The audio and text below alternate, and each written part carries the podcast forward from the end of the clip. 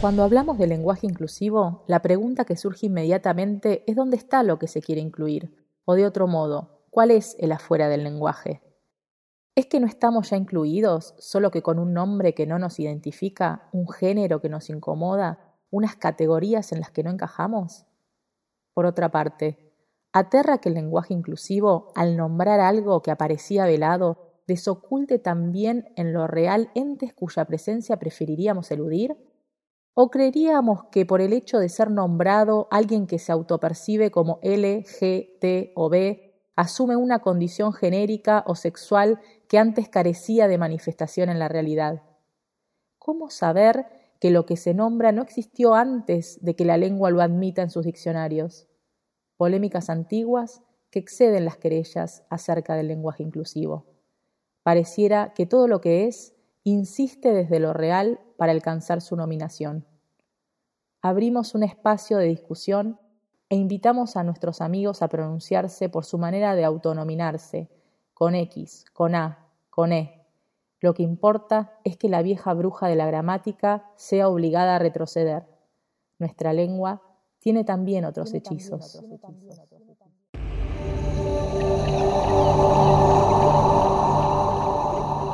Trabajadores de un pensamiento impuro artesanes de la lengua en permanentes revueltas ínfimas. Bienvenidos al podcast Letras Bárbaras.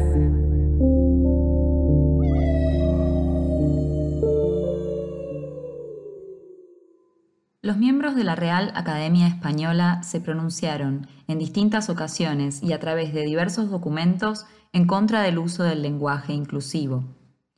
Recogimos sus argumentos del informe sobre el lenguaje inclusivo en la Constitución, aprobado por unanimidad en un pleno de enero de 2020, y del artículo titulado Sexismo lingüístico y visibilidad de la mujer, elaborado por Ignacio Bosque, integrante de la Real Academia, catedrático de lengua española en la Universidad Complutense de Madrid y ponente de la nueva gramática de la lengua española. En principio, cabe aclarar que la RAE concibe y se pronuncia sobre el género dentro de la lengua en términos binarios. Discute con los documentos sobre la implementación del lenguaje inclusivo en torno a la problemática de la discriminación hacia la mujer y la desigualdad entre hombres y mujeres. No alude a identidades no binarias. La academia sostiene que es erróneo suponer que el léxico, la morfología y la sintaxis de la lengua hacen explícita la relación entre género y sexo. Niega que sean sexistas las manifestaciones verbales que no garantizan la visibilidad de la mujer. Así, se asevera que carece de sentido argumentar que las mujeres no están comprendidas en afirmaciones como todos tienen derecho a disfrutar de un medio ambiente adecuado para el desarrollo de la persona. Decir todos, para la RAE, es utilizar un indefinido con valor inclusivo. Niega de raíz el problema de la interpretación de lo masculino como universal. Alude a un acuerdo general entre los lingüistas que propugna que el uso genérico del masculino para designar los dos sexos está firmemente asentado en el sistema gramatical del español, como lo está en el de otras lenguas románicas y no románicas, y que no hay razón para censurarlo. Además, se esgrimen argumentos de claridad y eliminación de circunloquios por sobre la visibilidad de la problemática de género en la lengua. Por tanto, desaconsejan cambiar frases como todos tenemos sentimientos por todas las personas tenemos sentimientos, o incluir conjuntamente el femenino y el masculino en una oración, pues recomiendan, para la mayoría de los casos, usar el masculino como género no marcado. Sostienen que si se aplicaran las directrices propuestas por las guías que impulsan el lenguaje inclusivo en sus términos más estrictos, entonces no se podría hablar. ¿No creen que tenga sentido forzar las estructuras lingüísticas para que constituyan un espejo de realidad? Rechazan de plano que las convenciones gramaticales nos impidan expresar en libertad nuestros pensamientos o interpretar los de los demás.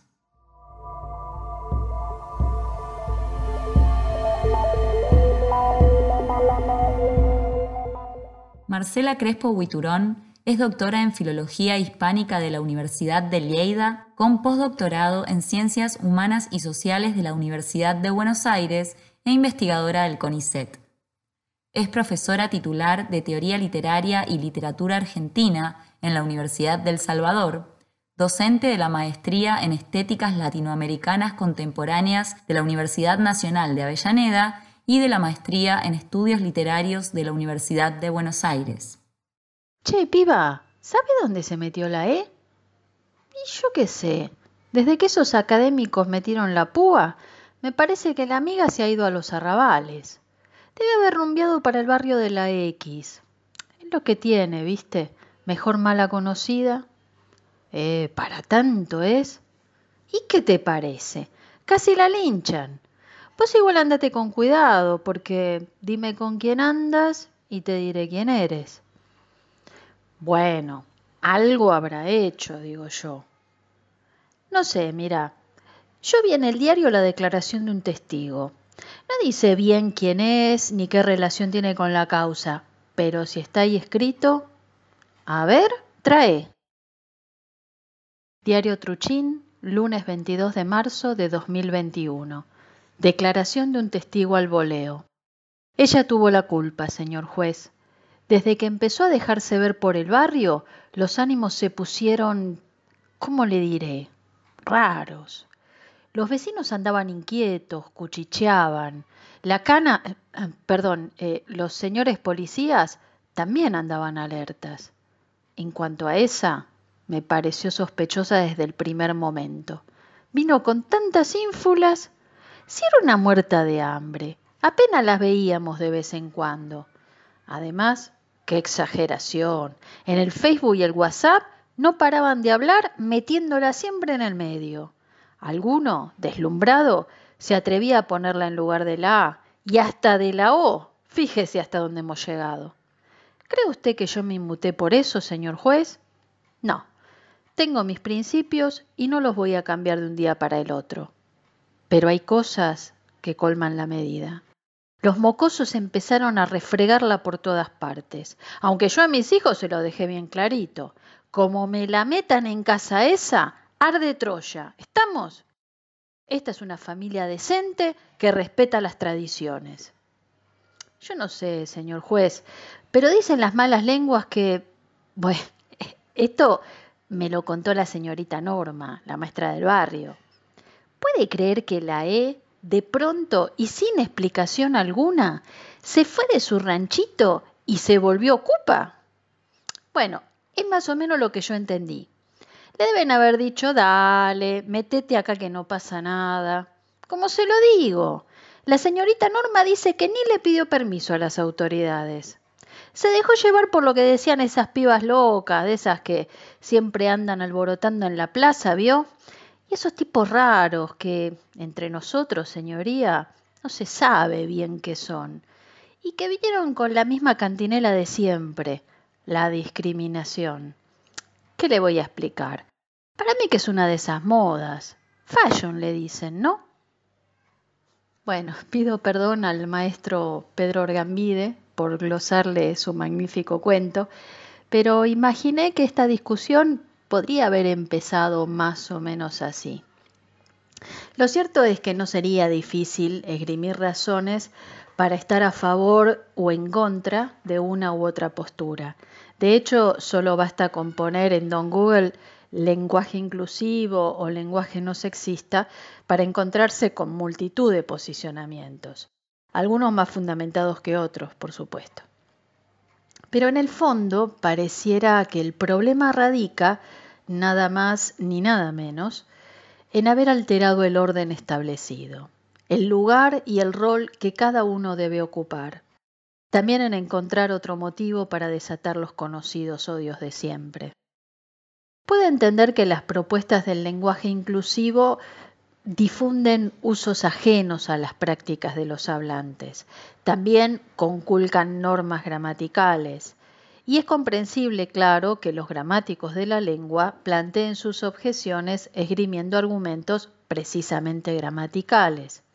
Yo no voy a discutir esos argumentos porque no es mi área de competencia, pero sí me gustaría llamar la atención sobre una propiedad que creo tiene el lenguaje y que en este caso me resulta relevante, que es la de crear universos simbólicos que pueden entrar en conflicto con la percepción social de inclusión o exclusión de ciertas subjetividades.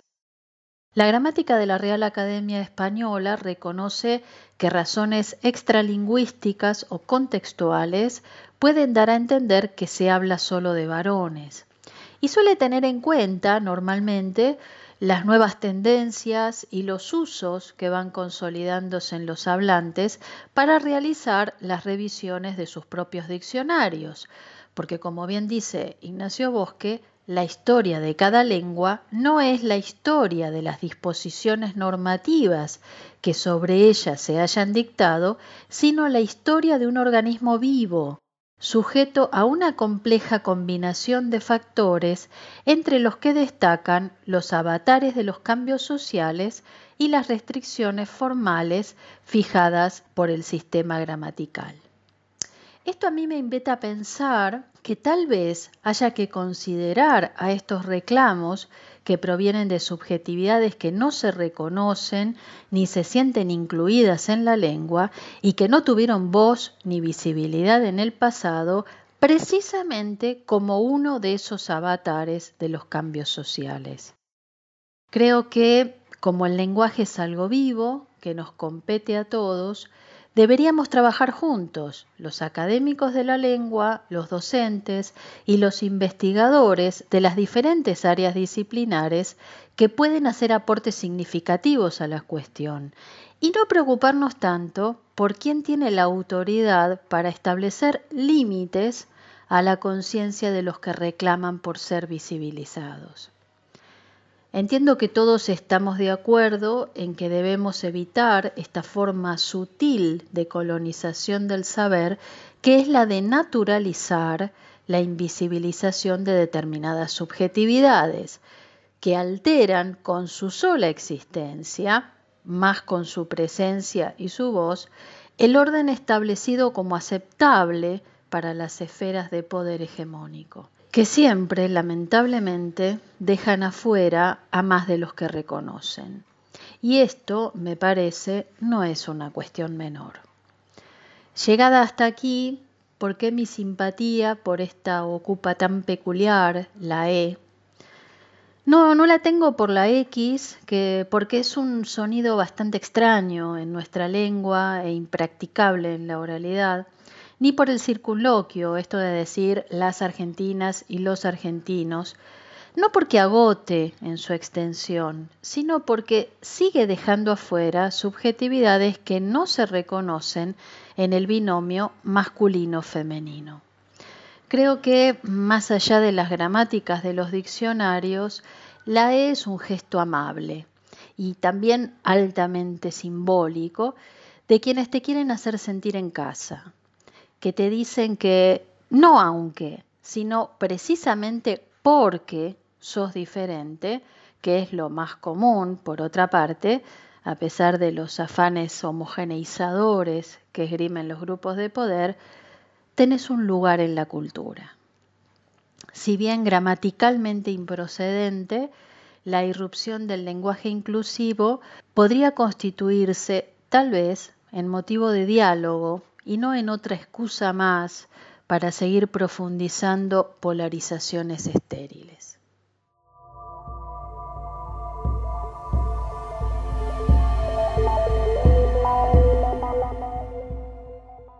Elian Chal integra el colectivo Torceduras y Bifurcaciones, una plataforma de imaginación política que propone el encuentro para nombrar la existencia individual y colectiva, y que ofrece un espacio de creación e investigación libre sobre discapacidad, diversidad sexual, neurodivergencia y diversidad corporal. Consideramos el lenguaje y el universo de las terminologías como dimensión fundamental de problematización política. Funciona para calibrar las posibilidades de la comunicación, expandir las formas de dialéctica y reprogramar el deseo vincular. Cuando nos encontramos por diversos motivos como intereses en común, violencias sufridas, placeres cruzados, objetivos y comenzamos a delinear un proyecto de base para construir un archivo disfuncional y una plataforma desde donde intuir en grupo, una de las primeras preguntas fue cómo nos queríamos organizar. Después de darle muchas vueltas al asunto, llegamos a la conclusión de que un colectivo como forma de grupalidad no era el camino a recorrer para los horizontes que nos movilizan. Para torceduras y bifurcaciones preferimos apuntar el formato de foro por la condición orgánica de las participaciones, por la dinámica de las discusiones y por el objetivo evidente que afirma el término. El formato foro propone lo público como escenario y el cruce, por no decir choques, de puntos de vista sobre el mundo sin que exista una administración que asfixie la riqueza de los encuentros. En esta misma línea fue de consenso general la idea de utilizar el femenino como pronombre principal. Entre las personas que participamos hay cis y trans en proceso de cuestionamiento de género y construcción de género, pero también hay personas con diversidad funcional y discapacidad. Esto obligatoriamente nos lleva a pensar en otros lenguajes o estrategias de potencia vincular como la lengua de señas o los distintos mecanismos de accesibilidad y usabilidad web. Es decir, como perspectiva en la actualidad utilizamos el pronombre femenino con el foco puesto en la referencia de personas, no a roles u orientaciones específicas. Consideramos que esa separación biologicista y cultural ha tenido el objetivo histórico de diseñar sujetos con subjetividades controlables y maleables. Hace varios años que estos determinismos están siendo desmantelados por las luchas y los activismos, no solo por la liberación, sino también para disputar lugar en la narración de la historia y dejar en evidencia todas las violencias ejercidas por esa forma de colonialismo cultural que es la lengua. Sin embargo, sabemos que no es suficiente. No es suficiente cuestionar los pronombres, ni la forma en la que se perciben las identidades en el lenguaje. Es necesario cuestionar el lenguaje todo, que en su raíz es el instrumento fundamental de la cultura. Y el problema es la cultura. Cómo nos comunicamos, a través de qué medios o dispositivos, cuál es la transitoriedad de ese lenguaje, cómo operan las convenciones y los códigos, cómo hackear el utilitarismo y el capacitismo que subyace bajo la carne de la comunicación. ¿Quién tiene derecho a la palabra? ¿Quién escucha? ¿Cuándo el silencio es el marco para la palabra y cuándo el silencio es artefacto de violencia y censura? qué efectos colaterales tienen los pronunciamientos, qué iglesias queman esos derrames volcánicos. Nombrarnos una forma de existir, pero ¿qué significa una existencia? Por último, un detalle que resulta importante anotar dentro de la constelación incómoda que es la estructura vincular y de afectación el conflicto de establecer una nueva norma regido por la corrección política. Si dentro de los idiomas y lenguas que utilizamos habitualmente el cuestionamiento es estrictamente un reemplazo, nos tropezaremos con otro aparato institucional dispuesto a monitorear la forma de construcción de sentido. Es decir, el peligro estaría en que una supuesta nueva verdad se convierta en la misma empresa que oprime nuestras ficciones. La idea del lenguaje inclusivo nos produce un rechazo radical porque sostenemos que no existe tal dilema. Inclusión significaría que existe una adentro y una afuera, cuando podemos confirmar que en el neoliberalismo en curso no existe tal diferenciación. Lo que sucede de los rincones más recónditos de la periferia hasta los centros de operación del poder son la materialidad básica con la que funciona el artefacto social de esta coyuntura. ¿Qué significa incluir? ¿Incluir a dónde? Si esa inclusión corresponde a ser parte de la norma, normatividad, normalidad, no la queremos. No nos interesa. El problema es la cultura. El lenguaje, al igual que el cuerpo y la entidad, contiene en su molécula íntima la potencia de ser alterable, inestable y contradictorio. Esto sucede, entre otras cosas, porque sus andamiajes son temporalidades no lineales. Para que su autopoética se mantenga vital, es necesario descortezarlo y asumir el riesgo de la vulnerabilidad, de la incertidumbre, de lo inexacto, lo incalculable. Desprotegerlo, intervenirlo, recuperarlo, construirlo.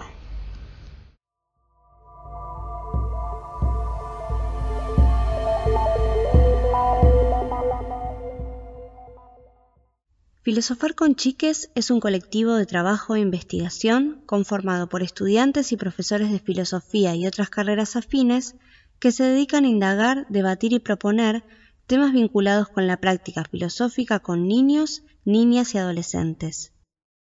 Además de las actividades de investigación, debate y producción, trabajan con chiques en el aula y en otros espacios culturales.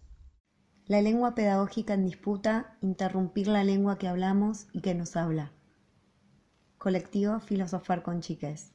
Dice Isabel Stengers en La brujería capitalista. Pensamos que las palabras tienen un poder. Pueden envenenar, encerrar en dilemas, generar disputas interminables.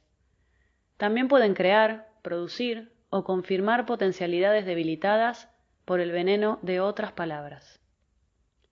La filosofía es una experiencia que invita a detenernos para prestar atención al modo en que miramos al mundo. La filosofía genera extrañamiento allí donde había una certeza. Por ejemplo, el género masculino refiere a las personas en general, a lo universal. Detención, atención y preguntas. ¿Qué no decimos cuando decimos? ¿Qué no nos dice el lenguaje? ¿A quiénes no se nombra cuando se supone esa generalidad? ¿A quiénes sí estamos nombrando? ¿A qué nos invita esa X, esa E? Detenerse, desautomatizarse, prestar atención, cuestionar, constituyen una praxis política que se desprende del modo en que entendemos la filosofía. Praxis que consiste en repolitizar el lenguaje, arrancándolo del ámbito de la experticia y de la neutralidad. La matriz heteronormativa permea los usos del lenguaje. ¿Por qué no hacer barricadas en medio de la lengua? Encender fogatas, quemar gomas, cortar el tránsito, invitar al detenimiento y al desvío. Siguiendo a Val Flores, generar un piquete de problemas en medio de la matriz heteropatriarcal que ordena nuestras prácticas lingüísticas y pedagógicas. La filosofía también es tejer alianzas, es luchar con, es hacerse eco de otras luchas. Tejer alianzas hace que un problema nos reúna, estas conexiones y encuentros no necesariamente homogeneizan posiciones, sino que nos brindan nuevas maneras de imaginar y actuar. Los feminismos han sabido muy bien llevar adelante este ejercicio radical de cuestionamiento. Nos aliamos así, como filósofas y feministas. ¿Qué buscamos transformar? No es el lenguaje, sino los modos de organización de la vida en común. Y desde el lenguaje damos esa batalla no como fin en sí mismo, sino como puente a otras transformaciones. El debate por el lenguaje inclusivo, entonces, es también una reflexión sobre cómo luchar y en dónde. En esta disputa entendemos que la lengua puede ser el terreno del ordenado y así una figura del orden, el mundo de las reglas, de la disciplina, con sus organismos que velan y garantizan las normas comunes. Pero sabemos también que la lengua está viva, se modifica y es dinámica, Frente a esta imagen de lenguaje ordenado, su opuesto representaría el caos, aquel lenguaje que se sale de las normas impuestas, que no cumple con las reglas del juego lingüístico, donde las modificaciones se ven como algo peligroso e inquietante que deberíamos evitar y reencauzar hacia el orden. Pero hay otra manera de entender al caos, aquello que se sale de la norma sin imponerle una imagen, un opuesto hacia el cual debería volver. Entendemos el caos como incertidumbre, como apertura, como movimiento que abre a nuevas e inesperadas posibilidades, como caos acontecimiento. Así, el lenguaje inclusivo puede ser interpretado como la posibilidad de apertura a nuevos vínculos, nuevas identidades, nuevos modos de vivir y ver el mundo. Utilizar el lenguaje inclusivo de forma estratégica es mantener viva la llama de ese caos. La lengua es un órgano muscular hecho de carne, que saborea y sangra, que chupa y se llena de llagas, que produce placer sexual y asco, que come, deglute y también nombra. El lenguaje es un efecto corporal, pero el cuerpo es un efecto del lenguaje. El lenguaje produce un cuerpo orgánico, organiza, asigna funciones, binariza. La filosofía desterritorializa, produce cuerpos sin órganos. Nuestro territorio de lucha es el de la educación. Ahí vemos cómo el lenguaje inclusivo puede emerger como indisciplina lingüística que desborda el orden institucionalizado. Desde esa mirada provoca rechazo y la reacción defensiva de quienes ven en la incorporación del lenguaje inclusivo un acto de imposición o de irreverencia frente a las jerarquías institucionales que deberían legitimar nuestra lengua. Pero también el lenguaje inclusivo irrumpe como creación cuando una X aparece en el pizarrón cuando un profesor o estudiante habla con E o cuando emerge la disputa en las aulas. Sabemos, estas disputas jamás podrán ganarse de manera individual, sino que debemos pensar cuáles son los intersticios por los cuales quebramos colectivamente las fuerzas desiguales a nuestro favor. Como docentes, un primer paso es contextualizar nuestras intervenciones. Analizamos entonces el perfil institucional de las escuelas y nos preparamos en muchos casos para defender nuestra posición. Nos unimos a otros docentes para incluir una perspectiva de género en las disciplinas o asignaturas o para llevar la discusión a las directives. Analizamos las condiciones y el momento para invitar a pensar, para persuadir, para escuchar. ¿Se puede estar en la escuela sin estar en el lenguaje? ¿Cómo se puede estar en la escuela cuando no se está en el lenguaje? Nos interesa pensar los efectos del lenguaje sobre los cuerpos y los efectos de los cuerpos sobre el lenguaje. ¿Qué intervenciones sobre el lenguaje y el uso de la lengua pueden generar a su vez efectos en los modos de organización de lo real y en los modos de vinculación entre los cuerpos en las escuelas? Retomamos una escena escolar solo como ejemplo. En una institución donde se discutía el uso del lenguaje inclusivo, se argumentaba que confundíamos a los niños pequeños utilizando la E mientras se están alfabetizando. Allí quedaba expuesto el modo en que se representaba las infancias, como falta, como carencia, como proceso, y no en relación a lo que les sucedía realmente. Según les directives, les chiques todavía no podrían entender ni distinguir el uso de la E. Se escuchaba, entre otras cosas, necesitan apropiarse de su lengua, y sin embargo, esto no parecía contradecir la enseñanza de un idioma tan ajeno y distinto como el inglés. Podemos reconocer entonces cómo en estos discursos se entremezclan las miradas adultocéntricas con miedos institucionales.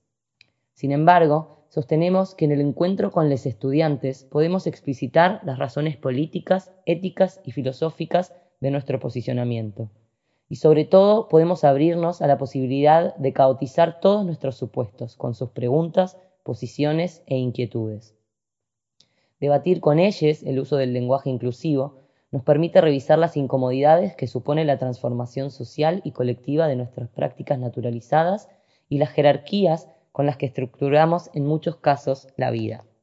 Como Butler partimos de una certeza y de un problema. Hay cuerpos que no importan. Hay afectos, hay condiciones materiales de existencia, de subjetividades configuradas por la matriz heteropatriarcal como abyectas. ¿Cuáles son los cuerpos que importan? Los cuerpos de las niñas. ¿Nos importan? Buscamos abordar la relación entre lenguaje y realidad desde una perspectiva compleja. Hay una materialidad, pero esta materialidad ya es producto de prácticas discursivas que operan todo el tiempo sobre ella, pero que no podrían operar sin ella. ¿No es acaso el lenguaje un modo de organizar la materialidad? ¿No es acaso el lenguaje una materialidad que opera sobre otras materialidades? Lo que llamamos lo real está atravesado y organizado mediante una matriz amplia en donde podemos distinguir la articulación de los órdenes capitalista, disciplinario, adultista y heterosis patriarcal. Esta matriz configura corporalidades privilegiadas y corporalidades abyectas. Ese orden, a modo de grilla de inteligibilidad y de intervención práctica, opera, nos hace operar sobre los cuerpos desde un lugar determinado a desarmar. El dolor es palpable, es el cuerpo el que duele, los cuerpos. Queremos cerrar problematizando la noción misma de inclusión. ¿Inclusión de quiénes? ¿Por parte de quiénes? ¿Y a qué? Si la idea es incluir a niñas y jóvenes a un orden sexista, adultocéntrico y desigual, entonces la inclusión no puede ser el significante que nombre nuestro horizonte político y pedagógico. Incluir solo podría tener potencia política y filosófica si lo entendemos desde la idea de desordenar, caotizar los órdenes rígidos y excluyentes en los que vivimos. No siempre aquello que se denomina inclusión genera transformaciones reales. Entonces quizás debamos asumir que no se trata de incluir, sino de crear otros mundos posibles, otras instituciones educativas, donde la multiplicidad de los cuerpos, los géneros, las sexualidades sea afirmada, valorada, cuidada y bienvenida. Queremos desordenar el lenguaje, Queremos sentir el sabor del caos en nuestras lenguas.